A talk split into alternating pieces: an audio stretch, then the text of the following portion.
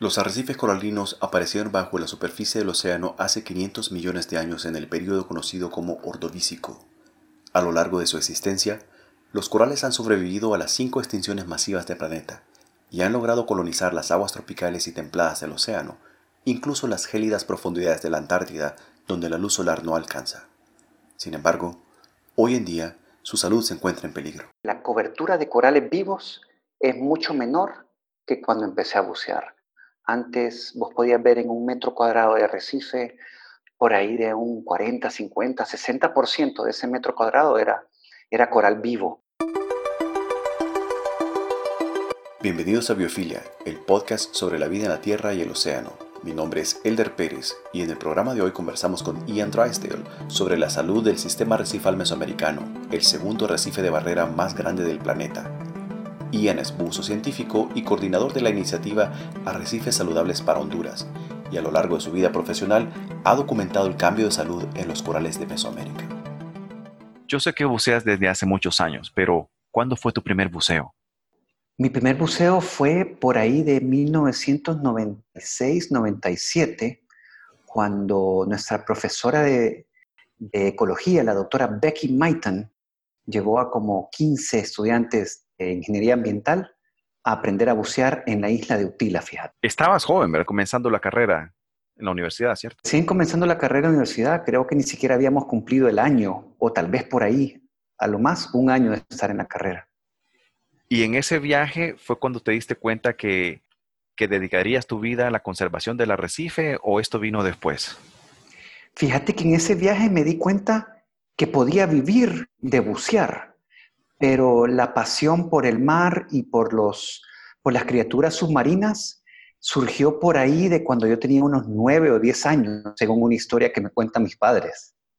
Em, yo recuerdo cuando abrí el regalo, era un cumpleaños mío y me regalaron una máscara y un snorkel. Em, de esas máscaras que eran un solo vidrio, ¿te acordás? Que te tenías que pintar la nariz. Ajá. De las que usaba Jacques Cousteau. Exactamente de esas. Era negra con anaranjado y eh, eh, con ese olor a hule, no era silicona, era puro hule. Y justo ese fin de semana nos fuimos a, la playa, en el Pacífico del Salvador, porque ahí vivía. Y me pasé todo el día en como dos o tres pies de agua snorkeleando, o sea, todo el día no podían sacar del agua ni para comer. Em, yo descubriendo caracolitos, anémonas, pececitos. Y cuenta la historia mi padre de que cuando llegué a casa, ya dormido, ¿verdad? En brazos de él, me acostaron en la cama, yo abrazando mi máscara y mi snorkel, y le dije a mis padres, yo quiero ser biólogo marino, y me quedé dormido. y ese sueño se cumplió realidad. Mira cómo es la vida. Em, yo no me acordaba de eso hasta que ya estaba estudiando ingeniería ambiental y empecé a bucear, que mi papá se acordó de esa historia y me la contó. wow. Has buceado a lo largo y ancho del sistema arrecifal mesoamericano, desde México hasta los arrecifes de la media luna en la Mosquita de Honduras y, más allá, Sudamérica. ¿Qué te atrae tanto del mar? Wow, es, difícil decir una sola cosa de qué es lo que me atrae del mar. Em, creo que ese sentimiento de, no gravedad, ese sentimiento de que estás volando, de que tus pies no están anclados a la tierra, que, que podés volar en cualquier dirección, es, ese es uno de los sentimientos que más me gusta de bucear. Y, y, el segundo sentimiento que más me atrae de estar bajo el agua es que nadie te puede hablar. Entonces estás en un silencio tan delicioso que solo estás con tus pensamientos y con, y con aquellas criaturas eh, del mar que se acercan a vos. Y precisamente ese, ese sentimiento de ese silencio absoluto donde uno escucha solo su respiración, es lo que asusta a algunas personas, ¿cierto? Pero no hay nada que temer bajo, bajo el agua. Fíjate que si tenés, em, si, tenés buena instrucción, si tu instructor o instructora de buceo te enseñaron bien, no tienes por qué tenerle miedo al buceo. Eh, sí es una experiencia única, es una experiencia diferente, eh, te estás moviendo en un medio que es muchísimo más denso que el aire, entonces todo es mucho más complicado.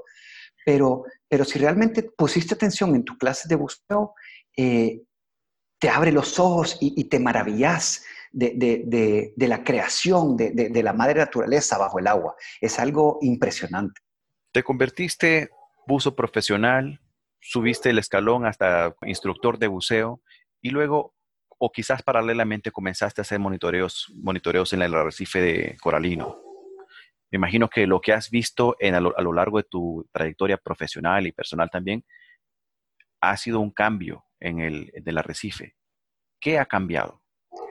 Realmente sí. Em, de bucear, a ver, si, si mi primer curso fue en el 96, estamos hablando de que 24 eh, años por ahí.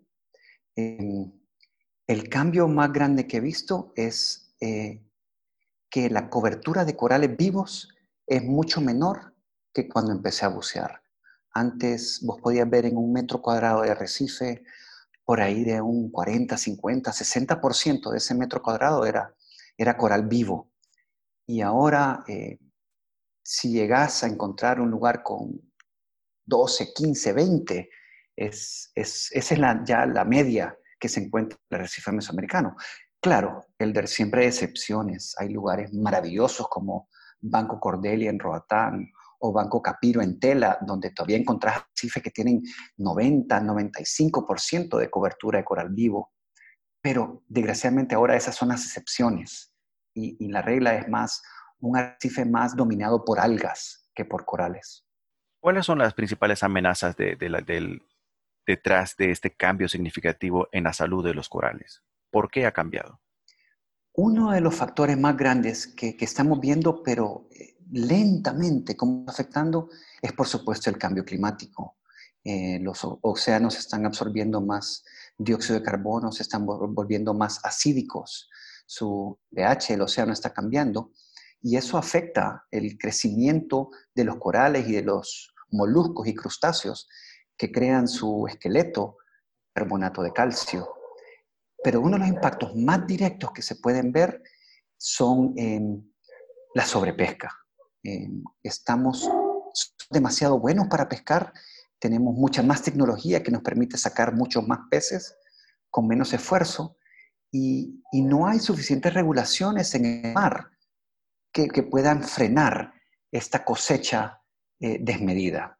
Deberíamos tener mucho más eh, inversión en lo que es manejo de la pesca, en lo que es eh, cuidar la pesca, que hayan eh, inspectores sobre los barcos industriales para que las cosas se lleven de la manera correcta bajo las reglas como debería ser.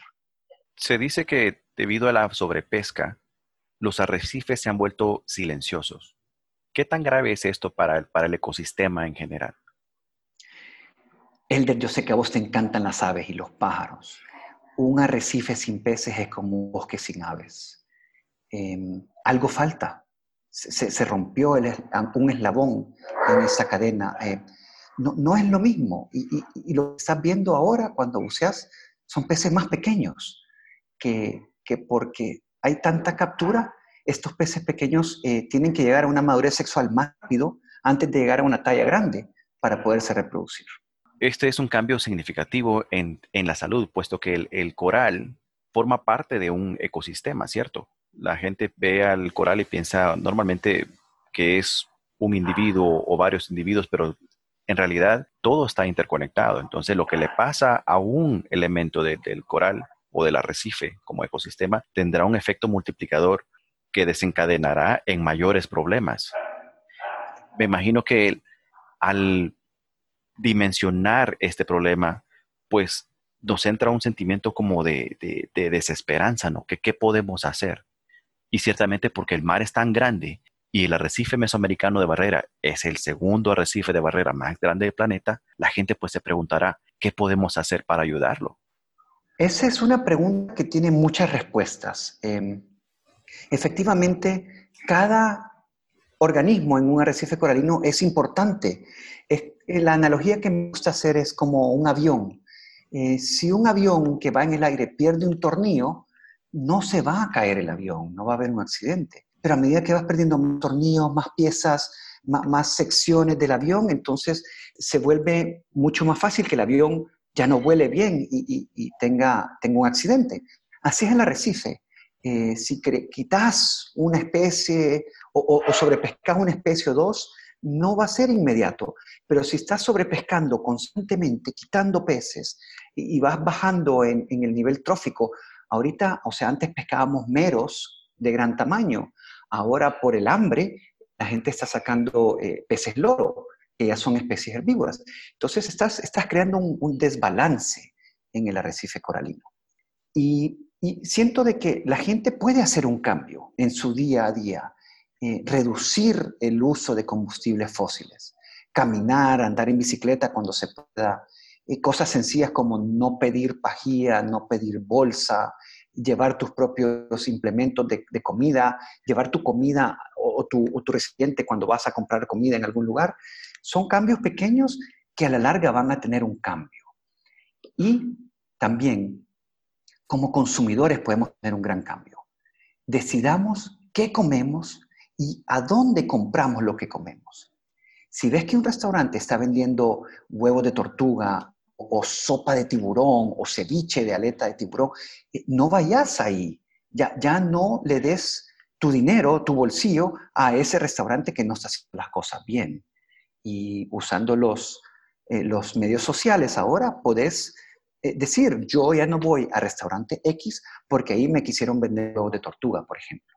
Entonces podemos hacer el cambio uno a uno en nuestros hábitos de consumo. El consumo responsable es decididamente una de las mejores acciones que podemos tomar los seres humanos para poder lograr un cambio positivo, ya sea en ecosistemas terrestres como ecosistemas marinos, ¿cierto? Es correcto. Es, eh, mira el cambio que está surgiendo. Eh, el, plástico de un solo uso. Yo siento que estas generaciones actuales ya, tienen esa conciencia un poquito más arraigada que cuando nosotros, cuando tú y yo éramos niños, Elder, eh, que te dieran un refresco en la, en la pulpería, en bolsa y en pajilla para no darte la botella, era la norma. Ahora uno dice, bueno, voy a la pulpería y quiero, quiero un refresco en botella de vidrio retornable, por favor. Y, y, así vamos haciendo el cambio. Nosotros debemos ser el cambio que queremos ver. Y es que es difícil para la gente visualizar la, el impacto, ¿no? Porque botamos la basura y, no la vemos, pero en realidad en la naturaleza nada desaparece.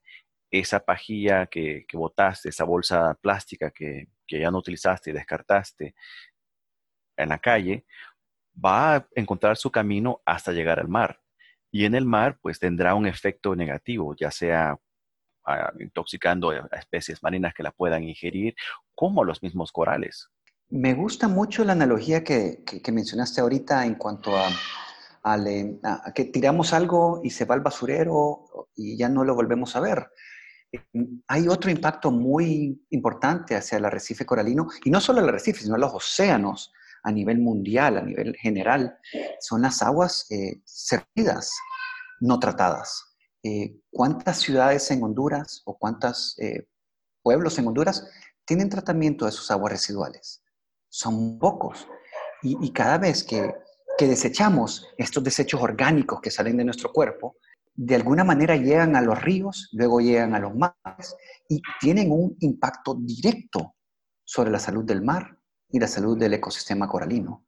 Estás poniendo más nutrientes en un ecosistema que no necesita y no quiere nutrientes y creas un desbalance eh, en este ecosistema, específicamente el arrecife coralino. Podríamos decirle entonces a los tomadores de decisión a nivel municipal o gobierno central que el manejo integrado de desechos es una, una respuesta apropiada para poder ah, incidir en la conservación del arrecife coralino.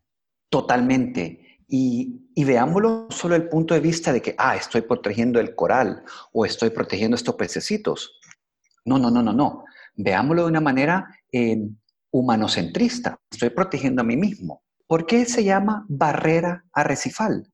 Porque realmente es una barrera, es una pared de arrecife donde chocan las olas de las tormentas y los huracanes, pierden su fuerza y no llegan a tener un impacto sobre las costas.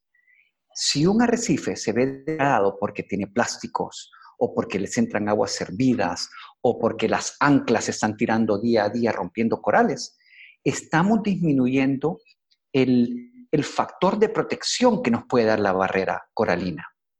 al igual que los manglares.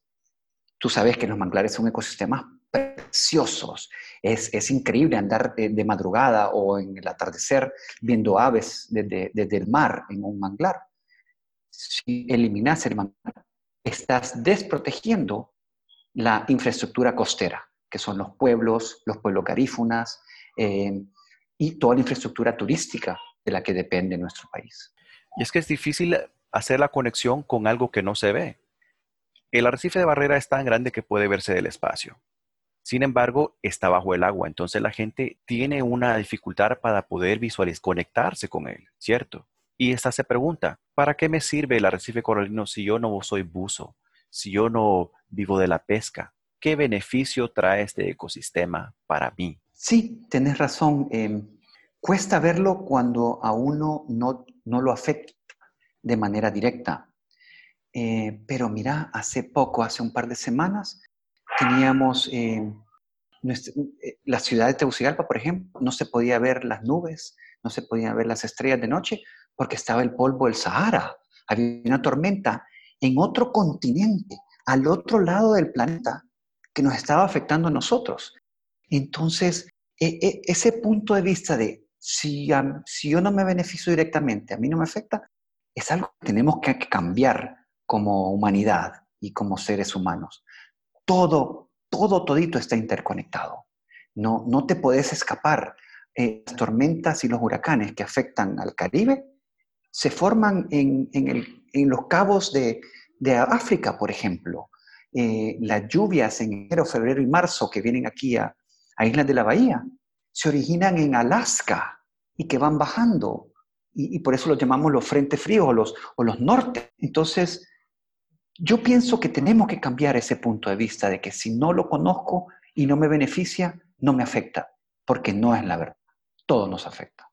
Y además que el, el arrecife coralino es nuestro patrimonio natural. Entonces, nosotros como hijos de la tierra tenemos el, derecho a este recurso y también el deber de protegerlos. Totalmente de acuerdo. Si, si podría hacer un llamado a las personas que nos están escuchando, es que aprendan a bucear, métanse al agua, quítense el miedo y, maravíense de los colores, las texturas, las formas, la, diversidad de peces que van a ver en un arrecife coralino. Y realmente no tenés que ni siquiera bucear. Mete una máscara y un snorkel y andate caminando a la playa y, vas a ver una diversidad de especies que, que pensás que no están ahí porque no las ves. Y al momento de ponerte esa máscara, se te abre un mundo nuevo, o sea, eh, se te abren los ojos y, decís, wow, qué, belleza la, creación, qué belleza la, madre naturaleza de lo que hay bajo el agua. En los pueblos del interior del país es común escuchar a la gente decir que no le tiene miedo al, al mar, pero le guarda respeto. ¿Qué otro consejo le podemos decir para, para acercarlos al mar? Para que se maravillen de, todas esas bellezas que nos acabas, que nos acabas de describir. Wow, em, fíjate que me es difícil pensar en una vida sin el mar.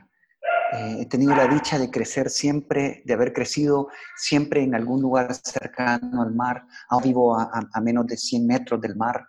Em, ¿A quién no le gusta ir de vacaciones en Semana Santa a la playa?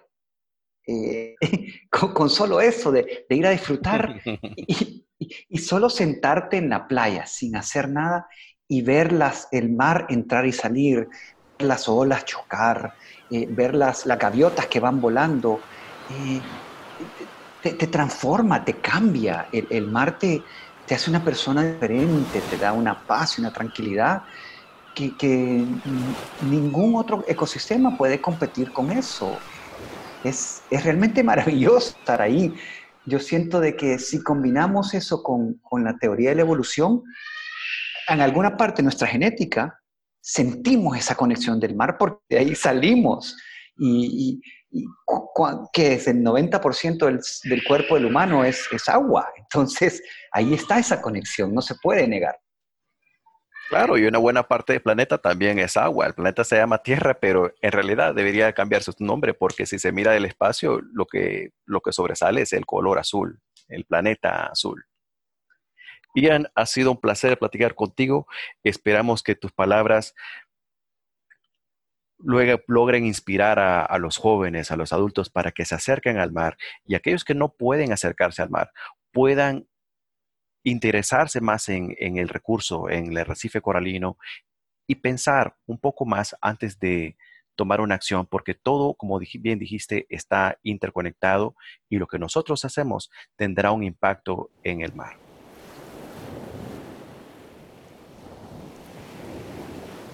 Gracias por esta oportunidad, Elder. Eh, qué gusto platicar contigo. Qué, buena amistad la que tengo ya de tantos años. Vos has buceado conmigo y me has ayudado a contar peces y corales.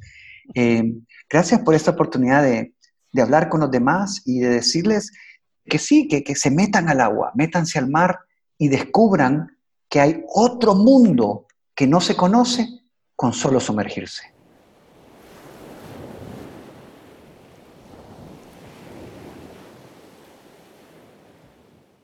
Esto fue todo por hoy. Gracias por escuchar Biofilia FM.